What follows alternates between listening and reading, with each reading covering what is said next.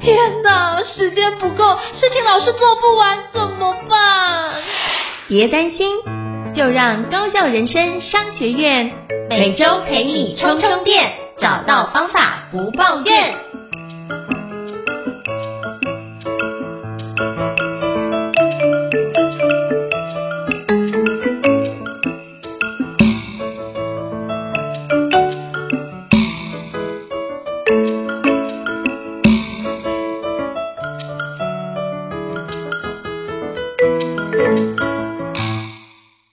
我觉得基本上就是你要让人家觉得这件事情是为你做有价值，重点是我们能不能把那些别人做的小事放下，就像什么那个那个嘉德兄的之前的书一样，就是你把别人放心上，你就可以人家就会感动。那我觉得就是让彼此都可以得到一个好的一个方式往下展开。好，那思邦医生有没有什么要补充的吗？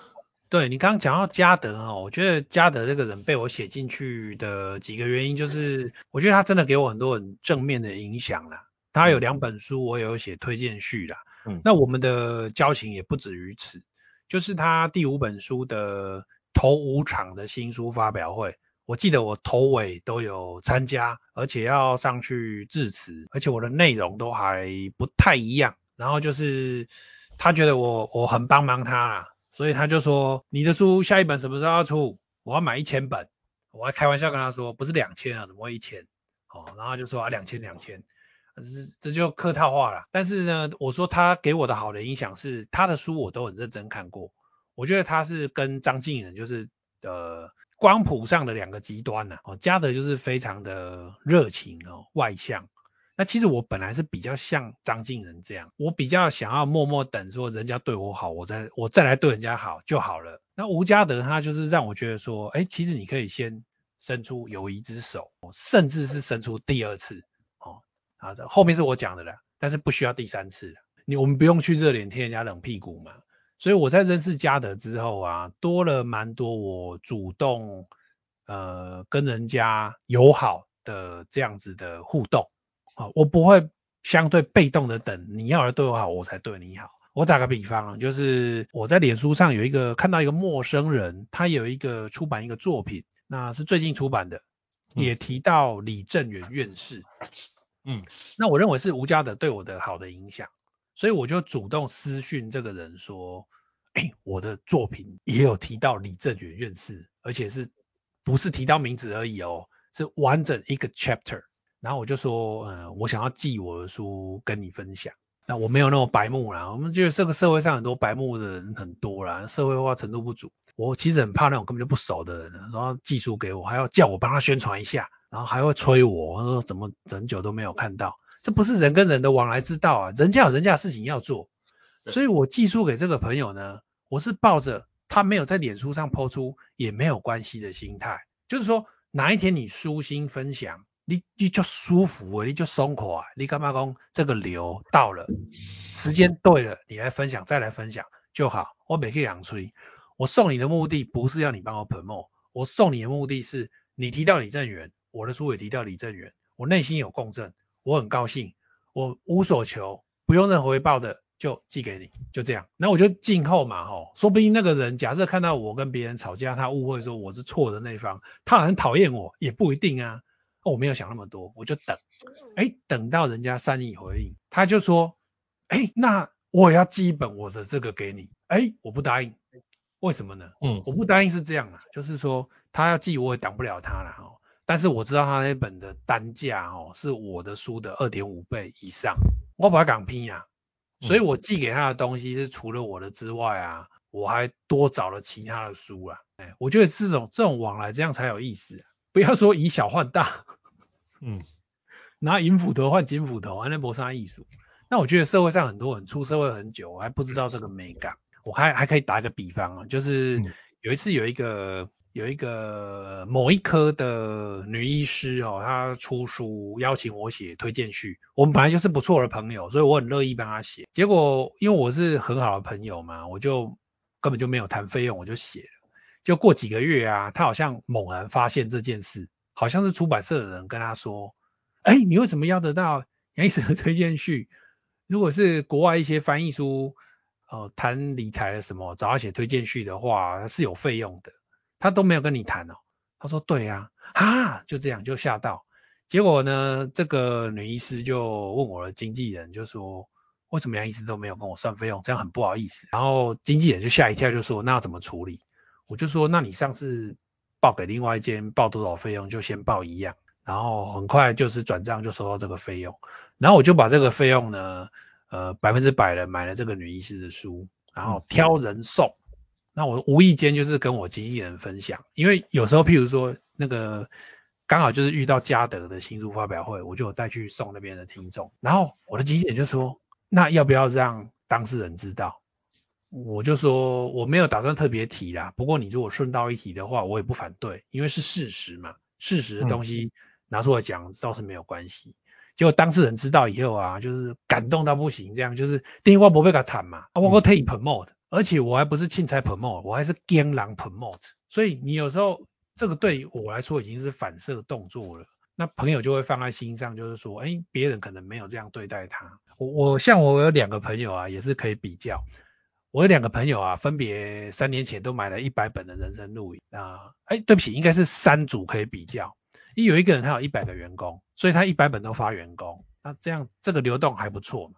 那第二个朋友呢，他是这一百本他都挑特别挑人送，然后每一本呢他都请我签名之外，他自己又写了一句话送给对方。哎，我觉得这个心思就很细腻。然后第三个朋友呢，他很神奇，他就买了超过一百本，一百多本我的书，然后他就摆在 立法院的警卫室。然后呢，好像做起了白亚公经过人可以拿，我就有点三条线。我想说，你是帮我没有错啦，可是你后面这样收尾啊，有点贬损了书的价值，人家会搞混，想说这是在干。所以这也给我一个警惕，就是我当下单挺便宜哦，人我们给人家买十本、二十本、三十本等等，下一步也很重要，不是你买了那个看不见简安诺，你下一步才是你真正展现心思细腻，或者说。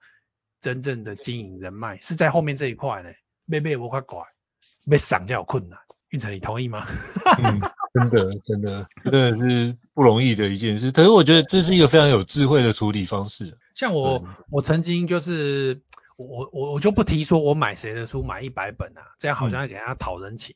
嗯、但是吼，这个书寄到我家之后，我可以讲是怎么出去的。嗯，譬如说我曾经跟那个善心，然后魏姐。还有那个法兰斯烘焙高总，我曾经跟他们三个要他们员工名单，先征求同意要员工名单，然后我写他们员工的名字，再写一句话，然后把这个书送到他们员工手上。那我认为这个书上呢，有对方的名字跟一句祝福的话，他要去阅读的机会会最高，所以我也增加齁这本书的。呃，点阅率或者说翻开率，我大概觉得这个对我来说，当然花一些花了若干时间成本呐、啊。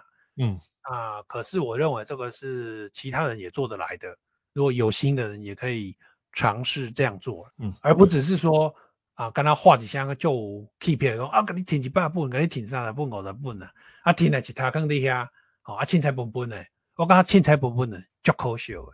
嗯，对我像。就是我可以 echo 一下，因为像斯邦医师第一本书《人生录影》，就那时候也买了很多本，然后就是我那时候跟他们说这件事情，就我上课前都会说我们会给你送你一份小礼物，那就上企业内训嘛。但我希望大家可以珍惜这件事。那这个是什么？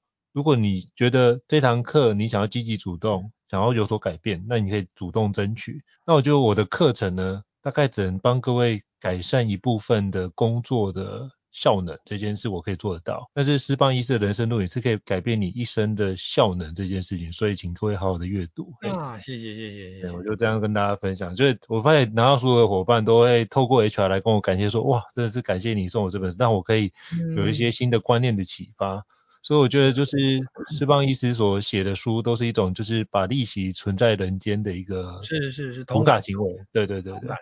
所以最后再请释放医师可不可以跟我们分享一下？哎，那就是要一个人的新书分享会，因为我怕就是听众可能没有听清楚，好我想说再请释放医师跟我们分享一下，好比如说这从这个礼拜开始到到时候高雄的魏武营，哎，我觉得让大家可以更清楚知道我们接下来的规划，这样子，麻烦斯邦医师。哇，谢谢胤丞让我可以大方的广告。就是如果对我的新书读友会有兴趣的话呢，呃，大概还有几个选择。那你要怎么找到呢？你可以到我脸书杨思棒的脸书哦，你点最上面的 banner，banner banner 就是你的大头照旁边大概长长方形那块，那个叫 banner。Banner 你点开啊，旁边就有文章。然后每一场呢，如果开始开放报名，我报名的网址就会放在上面。打个比方呢，一月七号台北场已经完售，所以这一场是第二场，请大家不用看。那第一场首发场的话，大概还有两张票。一月六号台中，呃晚上。好，第三场的话是台北最终场，在一月九号晚上八点会公布连结，呃同步会把链接贴在这个地方。第四场的话是。二月四号礼拜天的台南场，这个我们一月十号晚上八点会公布。那第五场的话呢，哦最特别然后在这个魏武营这个很神圣的场地哦，因为我的书里面有一篇就是写魏武营是怎么诞生的哈，魏武营是怎么诞生的，珍贵还是怎么炼成的哈。二月十八号礼拜天，呃，在这个高雄场是本系列独友会最终场。那我一月十一号晚上八点会公布这一场的连结，所以这是有节奏的哦。我一月九号、十号、十一号这三天都是晚上八点会分别公布第三场、第四场、第五场的独友会。好，以上谢谢应承给我这个机会。好，到时候我会跟斯巴一师请教这这几个读友会的一个报名连结，那就会提供在这几 p a c k a g e 资讯栏位当中提供给大家，因为。我知道让大家再从独友会再去找释放医师的脸书，我觉得这件事情会增加大家的多的一秒钟，可能光差那一秒钟的时间，你可能就报不到名，哎，所以我 帮各位节省一秒钟的时间，让各位就起码可以光速给报道，就是斯邦医师的一个读友会。我相信，呃，相信我，就是我自己参加过，我觉得这件事情绝对物超所值啊，所以就是欢迎大家可以好好的支持斯邦医师的一个要有一个人的新书读友会的部分。谢谢胤丞。还是有没有要补充的吗？有有有，你太厉害了，被你发现我的心声。就是 有些朋友啊，他对我很好啦，很夸张说，哎、欸，那个杨斯邦医师的读友会哦，都是秒杀的哦，大家要抢哦。其实说真的是有抢啦，因为过去就是完售的比率非常非常高啦。哦，如果没有完售，也是九十九趴卖完九十九趴这样。那因为人家如果对我，我听到这种过誉哈，我都会厘清啦，我不要过誉啦。我认为什么活动可以说秒杀？哎，我说不定我也期待将来我其他的书有秒杀的，达到这样的抢票程度。那什么叫秒杀？我认为啊，你开放报名，假设你规定是晚上八点开放报名哦，那你八点五十，呃，八点开放报名，还没到八点一分，哦。五十九秒的时候就买不到了，那到这个程度，你就可以说你是秒杀。好，以上借这个小例子分享我对自己的自我要求跟严谨程度。如果我没有五十九秒卖完我独有会的票，我不会说自己秒杀。以上。好，非常感谢四方医师的补充哦。所以相信我，这是四方医师的那个读友会，真的都是秒杀的程度。所以邀请大家赶快，真的是报名的过程就守在。你知道怎么抢五月天的门票吗？对，那就是同样的方式来抢四方医师的读友会门票，就会有机会抢得到啊！就这样，我只能说这样，因为通常我分享的时候，通常都是我报名我才去做分享，因为这种熟的就知道，就是在分享杨医师的的，就是释放医师的相关的读友会之前呢，先自己先报完名才是最透懂的一件事情啊。报完之后再去跟人家分享，才是我觉得熟人才会做的事情。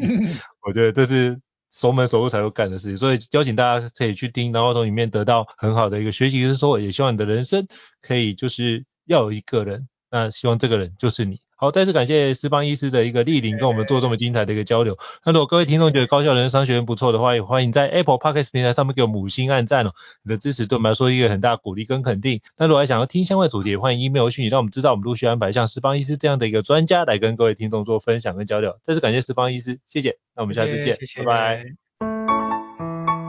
高校人生商学院，掌握人生选择权。